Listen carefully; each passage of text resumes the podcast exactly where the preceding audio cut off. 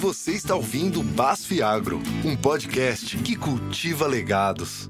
Olá, ouvintes. Eu sou a Saile Farias. E eu sou o Cezinha Farias. E nós somos os Jovens do Agro. Sejam bem-vindos mais uma vez ao Basf Agro, um podcast que cultiva legados. Começa agora a segunda parte do nosso episódio com a agricultora e influenciadora Bruna Betelli sobre o legado da família Betelli. E se você não ouviu a primeira parte e quer ficar por dentro de toda a conversa, é só clicar no link que está na descrição deste episódio. Vamos, Vamos juntos? juntos? Aproveitando, e qual foi a maior dificuldade que você teve nessa jornada, nessa caminhada de cinco safras já, né? ser uma sucessora familiar e de encontrar a sua voz dentro aí dentro das, dessas dinâmicas do trabalho que a gente sabe que são muitas, né? E dentro da sua família, tanto na fazenda quanto na família, e também o trabalho que você faz nas redes sociais, né? Contribuiu nessa busca pela tua voz, pelo seu ponto de vista, e aí tanto no seu perfil quanto na lida do dia a dia? Ah, então, Cezinha, são vários, vários, várias questões. É, uma delas, que foi até que eu citei, que quando eu saí da universidade, eu era muito crua, eu não tinha experiência. Então, eu saí muito com aquela visão de que eu ia chegar resolvendo todos os problemas. E na verdade não foi isso. Eu cheguei e eu tive um choque de realidade, porque eu não sabia resolver as coisas, não tinha experiência, não tinha o jogo de cintura necessário. Então, como eu esperava que o meu pai ou, enfim, que as outras pessoas que estavam aqui me respeitassem e me dessem audiência, se eu não, não tinha conhecimento daquilo. Então, esse foi um dos principais, as minhas principais dores até eu adquirir essa prática, essa experiência e conseguir, né, entender como é que funcionava. É, com tudo isso, é, dificultou mais ainda o meu pai aceitar as ideias, porque como eu não, não tinha esse perfil, a gente precisou treinar. Isso foi uma coisa que eu, essa habilidade minha foi treinável, mas isso demanda tempo, demanda frustrações. Por muitos, muitas vezes eu falava: não, não é isso que eu quero. Eu gosto do agro, mas eu não sei se eu vou ter é, perfil para estar tá aqui na liderança, igual o meu pai quer. Então foram muitas conversas, muitas discussões, é, muitas provas que eu passei aí para poder assim chegar onde eu tô. E eu ainda tenho muito caminho a percorrer. Mas essa falta de experiência, sem dúvida, foi uma das coisas que mais me, me dificultou. E também é, questão assim de, de passar a, assim, a gerência, né? Assim, ou, antigamente era o meu pai, meu pai que estava no cargo de liderança, então ele mandava, as pessoas se direcionavam a ele. Quando eu fui entrando no negócio, a gente meio que foi tendo que definir: olha, a partir de agora você vai falar com a Bruna. Mas tem aquela resistência. Muitas pessoas me viam como a filha, né? Do, do Deuclésio. Então, não, não, Bruna, mas eu quero falar com seu pai. Não, mas chama seu pai aí. Então, isso também é uma coisa que, que dificultou, e eu tenho certeza que muitas, muitas pessoas, muitos jovens que passam por isso, pela sucessão, encontram esse desafio. E, inclusive, quando eu falo disso nas redes sociais, muita gente se identifica.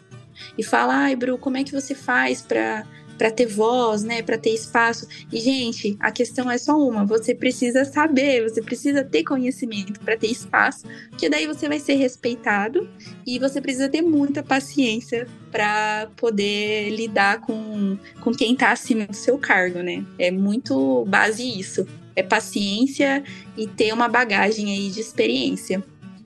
E você sabe que você falou uma coisa, Bruna, que a gente vê muito aqui e a gente dá muita palestra também para os jovens do agro no, no, país, né? E uma coisa uhum. que quem está nesse processo de sucessão sempre fala é isso que você falou. Você sempre é visto como filho de alguém, né? E, e às vezes tem pessoas que nem sabem o nome direito, né? Do, do sucessor, do filho ali. Ah, chega numa loja, ah, o filho de alguém, a filha do, do, do, do seu Elias, né? Aqui em casa chegou. E essa questão de conquistar o espaço, né? Das pessoas te verem realmente como referência dentro da propriedade, você ter esse poder de decisão, é muito importante também, até para você colocar em prática todo o seu conhecimento e fazer as alterações que você estudou para isso, né, Bruno? Acho que isso é uma dor que todo mundo realmente tem e que você colocou muito bem aqui E você compartilha muito isso, inspirando outros jovens, né? E como você vê essa responsabilidade de comunicar o agro nas redes sociais, compartilhar essa rotina aí todos os dias que a gente ama acompanhar? Sim, Sally, é, eu, eu adoro, né? A rede social começou para mim realmente por, por hobby. Sempre gostei. Eu sou uma pessoa muito comunicativa, acho que todo mundo que me conhece sabe disso. Eu adoro contar história, adoro falar sobre mim. Então começou assim, eu mostrando um pouco da da minha rotina, de como estava sendo essa adaptação que eu tinha voltado para casa, mostrando os meus perrengues aí, minhas dificuldades, e muita gente foi se identificando. Chegou num ponto que eu vi que daí eu né, tinha alguns seguidores ali e eu me senti assim com essa voz. E eu falei, caramba, que oportunidade gigante para mostrar como, como é bom, como é bonito o nosso agro, mostrar uh, como funciona uma fazenda, né? Como é a propriedade aqui no Mato Grosso, principalmente, que praticamente, né, o Mato Grosso inteiro aí tem agricultura.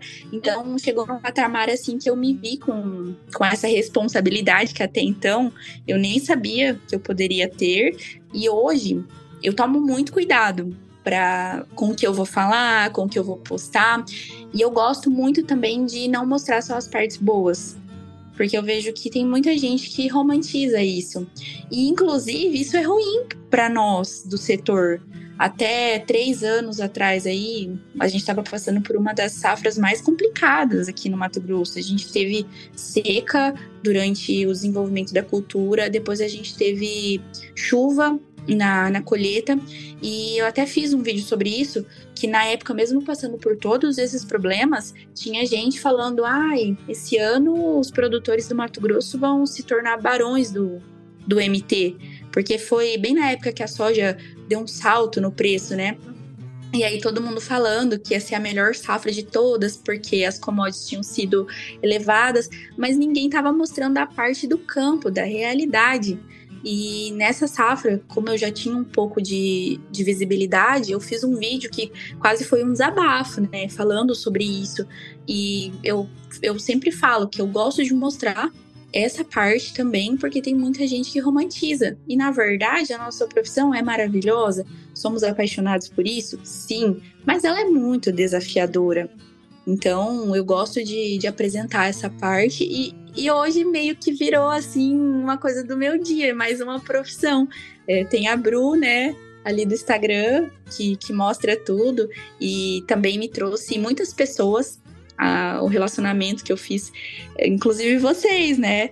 Veio por ali. Então eu, eu adoro essa parte e entendo a responsabilidade que eu tenho e gosto sempre de estar comunicando a verdade. Ai, Bruna, a gente ama te acompanhar. E foi um presentão, assim, que, que o Instagram trouxe, né? Essas amizades do agro. É, e é muito importante realmente mostrar a verdade do nosso setor. Igual você falou, é muito gostoso trabalhar, tem muita coisa boa, mas também tem as horas que a gente tem as dores de cabeça da gente, passa os apuros e é nessas horas que a gente tem que é, comunicar também as dificuldades que o produtor enfrenta todo dia, até porque a gente fala que a gente precisa ter uma comunicação que ultrapasse as porteiras, né, Bruno? Hoje em dia a gente precisa é, conectar muito também com, com a cidade, né? Eu sei que você também é muito ligada nesse ponto, assim como a gente. E parabéns, né, por sempre falar das dificuldades também que vocês passam aí. Acho que é uma inspiração enorme, tanto para quem está dentro da porteira também ter essa coragem, né, de falar os perrengues, que é uma dificuldade do setor que o pessoal tem, e também para o pessoal da cidade entender que não são só flores, como você disse, né? Sim, ah, obrigada, Siley. Mas eu acho que todos nós que estamos na internet temos esse papel, né? Ah, a gente teve aí um boom nas redes sociais e também é, muitas a, da, do nosso setor, né? O agro ele meio que virou uma moda, vamos dizer, né? A gente conseguiu mostrar para as pessoas quem nós somos e como nós trabalhamos, então isso é muito bom. Mas a gente tem que tomar cuidado para não romantizar e não desmerecer, às vezes, tirar o esforço de algo que é tão trabalhoso. É lindo, mas é bem desafiador. Então, por isso que tem que ser respeitado, né? Ah, com certeza. E falando em desafios, né? A gente que te acompanha, quem tá ouvindo a gente que, que é seu seguidor, sabe que a sua irmã passou por um diagnóstico de leucemia, que isso mexeu muito com a estrutura de vocês. A gente estava acompanhando aqui tudo, nosso caminho orações, sempre torcendo. E graças a Deus hoje ela tá bem. A gente fica muito feliz, eu vibro com cada postagem que você faz com ela. E conta pra gente, assim, como foi passar por esse desafio em família, que eu sei que não é fácil, né? E talvez muita gente que tá ouvindo a gente hoje aqui é, tá passando por uma situação semelhante, né, Bruna? Como foi esse momento para vocês em família? Ai, primeiramente, muito obrigada, Saile, pelas orações, que também queria estender esse agradecimento a todo mundo, que eu sei que não foram poucas pessoas que ficaram ali na torcida, é, rezando e mandando energias positivas. E realmente foi um período muito, muito difícil, muito desafiador. A minha irmã, na verdade, é a segunda leucemia que ela teve. Quando ela tinha um ano e oito meses, eu ainda não existia, né? Era só ela. Ela foi diagnosticada e os meus pais ali passaram por toda a luta, né, do tratamento, mas no final, graças a Deus, ela foi curada. É, pediram para que, caso fosse possível, eles tivessem outro filho, né, caso fosse necessário o transplante. Então, eu fui planejada. É, meus pais me planejaram para que, se fosse necessário, eu já estaria ali. É, mas não foi necessário e a gente seguiu nossa vida, né? Nós duas, como irmãs. E depois de tantos anos, ela foi diagnosticada novamente. É, e foi bem no início da colheita, como eu falei antes, a nossa vida é toda delimitada por safras. Então, a gente se prepara para receber esse processo que vai vir. A gente estava nos pre preparativos para a colheita, organizando toda a parte dos, das máquinas e, enfim, e aí a gente teve a notícia. Uh, a minha mãe, ela tem um papel muito importante na fazenda, né? E ela precisou se ausentar. Então, ela e a Jéssica ficaram aí um ano longe e eu fiquei na fazenda com meu pai e com a Maria Antônia, que é minha sobrinha. Então, além de todo, toda a angústia que a gente estava vivendo sobre, sobre o tratamento, eu ainda meio que adquiri mais um papel ali, né? Foram, foram anos bem difíceis. E após ela finalizar o tratamento, então, aí veio a questão do transplante. Os médicos, por ser a segunda leucemia, falaram: olha, agora é a hora da gente testar, né? Se existe alguém da família que é compatível, porque a gente vai fazer o transplante. É, e então nós fomos fazer o teste. E tem uma coisa engraçada sobre toda essa história, na verdade, engraçada e emocionante que, como eu falei, eu fui planejada para isso, né? Lá no comecinho. É, eu vim ao mundo para isso. Então, quando o médico falou que nós, duas irmãs, tínhamos apenas 25% de chance de ser compatível, eu, na hora, falei: não, imagina, doutor, eu tenho certeza que eu vou ser compatível com a minha irmã. Porque eu nasci para isso, né? A minha história já tá escrita. E ele falou: Olha, Bruna, cuidado, que quando a gente sonha muito, o tombo é grande, né? Vai com calma. Mas eu, dentro do meu coração, eu, eu, sempre soube que, que eu ia ser compatível e a gente fez o teste. E eu realmente fui compatível com ela 100%. Então a gente foi ali iniciar o preparativo para o transplante. Nisso, a gente já tinha feito o plantio da soja, né? Que se passaram dois anos desde que foi dado o diagnóstico. E aí eu meio que deixei tudo organizado aqui na fazenda, porque eu precisei me ausentar por 30 dias. E aí o meu pai que ficou. Mas a gente fez lá, tal, consegui ficar esses 30 dias longe. E o transplante foi um sucesso. Ela a, pega da medula foi super rápida, com 30 dias uh, o corpo dela já tinha aceitado o transplante, já estava produzindo tudo certinho. E hoje eu falo que a gente teve a oportunidade aí de participar de um grande milagre, né, de uma grande vitória, que a minha irmã tá aí retomando a vida e como a gente comentou, quase pronta para iniciar o processo também de sucessão e tá aqui comigo, do meu ladinho, na, na fazenda. Que notícia boa, né, Bruno? Eu lembro como se fosse hoje, o dia que você postou que você era compatível, impossível não se emocionar. E você não sabe, mas você serviu de inspiração pra gente aqui também, porque recentemente o nosso pai foi diagnosticado com câncer de próstata. E tudo que a gente passou, assim, acho que por ter te acompanhado, ter acompanhado outras, outras pessoas também que passaram por isso. É, acho que essa fé que tudo ia dar certo, que tudo ia cooperar para a cura, para o bem, para a gente ficar feliz né, com, com os resultados do que viesse pela frente, é, sem saber se inspirou a gente aqui. E graças a Deus também hoje o nosso testemunho é de cura do nosso pai.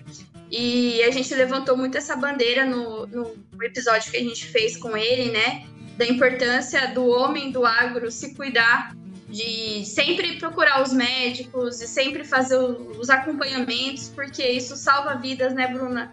O diagnóstico Sim. precoce e o cuidado. É, eu acho que muita gente talvez não, não tenha informação e a gente sabe que a rotina no campo é muito, muito é, extenuante, desgastante. E às vezes a gente tem muito tempo para cuidar das culturas e a gente tem pouco tempo para cuidar da gente. E isso é um cuidado que a gente tem que ter, né?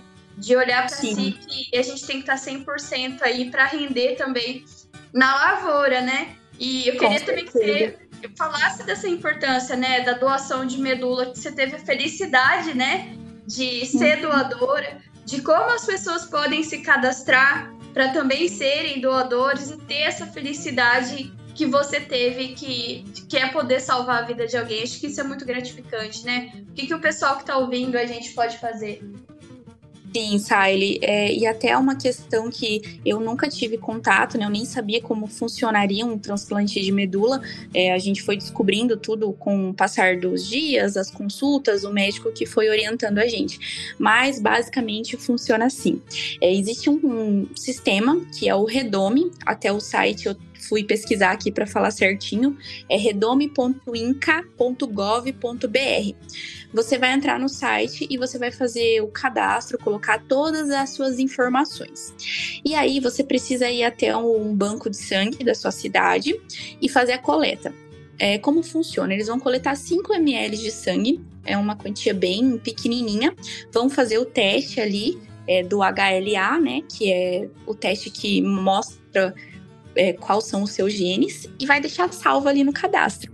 Então, quando é, aparecer alguém que precisa do transplante, alguém que está precisando de, da medula, eles vão acessar o banco de dados e vão todas as informações aí. Só então é, você é chamado. Então, assim, tem muita gente que fala, ah, eu vou me cadastrar e eu já vou doar. Não funciona assim. Você faz o seu cadastro e quando aparecer alguém, você é chamado e também você é assim, eles pedem se você aceita fazer a doação, né? Não é assim, me cadastrei, vou ser obrigado a doar. Meu caso foi diferente, porque como eu já tinha a doação direcionada para minha irmã, como ela era da minha família, a gente só fez o teste do HLA e viu que, que éramos compatíveis. Também tem outra curiosidade que eu descobri né, no, durante todo o processo que a gente passou, que muita gente acha que para ser é, compatível você tem que ter o mesmo tipo sanguíneo, né? Porque quando a gente pensa em doação de outros órgãos, funciona assim, você tem que ser o mesmo tipo sanguíneo. Nesse caso, não.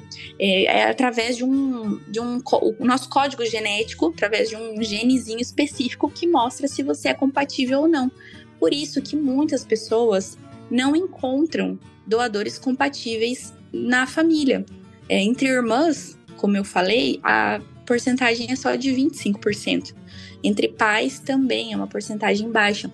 Então, assim, muitas, muitas pessoas não conseguem encontrar doadores na família e precisam ter acesso a esse redome. Por isso, a, a importância gigantesca de todo mundo se cadastrar. Porque às vezes tem pessoas que recebem doação de outros países porque não encontram, né, no, no país que está.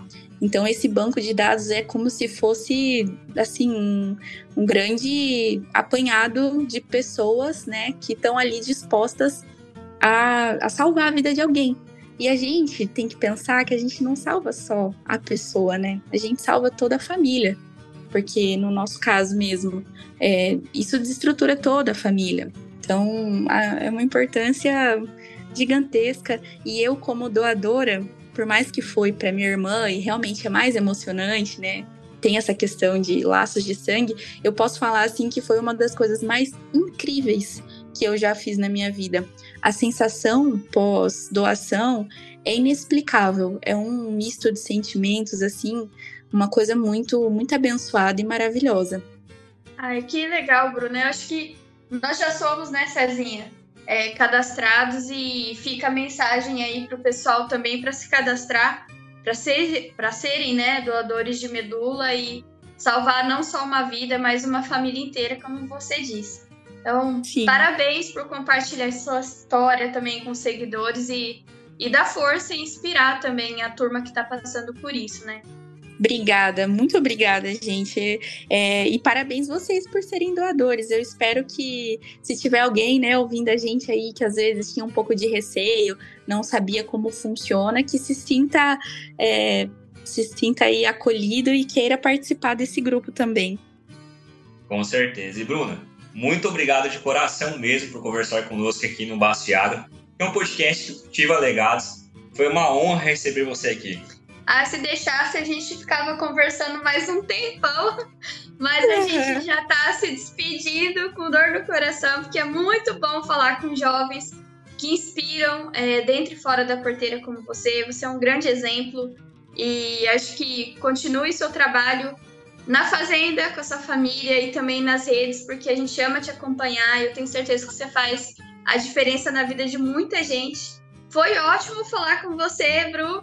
E já deixa o recado aí para o pessoal que está nos ouvindo para te seguir nas redes sociais e conhecer mais sobre o legado da família Betelli lá no seu perfil do Instagram. Ai, muito obrigada. Eu que agradeço. Nossa, foi incrível, foi maravilhoso compartilhar um pouquinho da minha história aqui com vocês. Bate-papo muito bom. O meu perfil é Brubetelli e como a própria Bill diz, né? Todo dia uma profissão diferente com muito rosa. é, então eu espero vocês lá e muito obrigada pelo convite. Foi maravilhoso. Ah, eu quero mandar um, um beijo especial também para Maria Antônia, porque eu amo ela. e eu amei acompanhar também todo o seu período. Toda vez que ela tá na fazenda, acho que quem é seu seguidor ama. Então, um beijo para ela também. Vai ser entregue o beijo e fiquem ligados aí, porque ela vai ser o futuro, né? Ah, com certeza. Essa nova geração tá vindo com força total e vocês estão preparando também o solo bem para ela, né? Eu vejo o amorzinho que ela tem por tudo. A Maria Azeitona, né? que a gente é. acompanha. E é muito legal ver o carinho que vocês têm e a forma como vocês passam é, esse legado para a próxima geração também. Então, é mais um exemplo para a turma toda, né, Cezinha? Com certeza. Quando a conversa é boa, o tempo passa rápido demais, né? A gente é. chegou ao fim aqui desse episódio. E a todos que nos acompanharam até aqui, muito obrigado. O nosso agradecimento especial a Basti por nos receber, a Marina e ao Maírcio por cederem a cadeira para a gente apresentar esse podcast para nós aqui nesse episódio. Bruna, você quer deixar uma mensagem final para a turma que está nos, nos ouvindo nesse momento? Fique à vontade. Ah, eu acho que a mensagem foi tudo que a gente falou, Saile, é sobre é, ter responsabilidade, sobre comunicar da forma certa e nunca desistir, né? Nunca desistir dos sonhos e que esse processo de sucessão, que foi o que a gente mais conversou, não é fácil, mas é muito valioso, viu? E realmente vale a pena investir para poder colher os frutos aí. E também outra coisa é para mim, que, que é uma mensagem que eu sempre levo no meu coração, honrar pai e mãe é uma das coisas mais maravilhosas que a gente pode fazer aqui nessa terra. Então fica aí a dica: honrem pai e mãe, vocês não vão se arrepender. E a gente assina embaixo, porque também é um lema aqui pra gente, pai e mãe em primeiro lugar, e eles sempre estão certos, gente. Uma hora a gente vai entender que eles estavam certos. Bom, Cezinha, foi bom demais, né? Conversar com a Bruna, né? Demais, vamos ver essa história inspiradora. Gente, em breve nós voltamos para mais um episódio do Basfiagro. Bruna, muito obrigada de coração por estar aqui com a gente. O Basfiagro é um podcast cultiva legados e vocês podem nos acompanhar nas redes sociais da BASF para se manterem informados sobre os próximos programas. Os links estão na descrição deste episódio. Até, Até a, próxima, próxima, pessoal!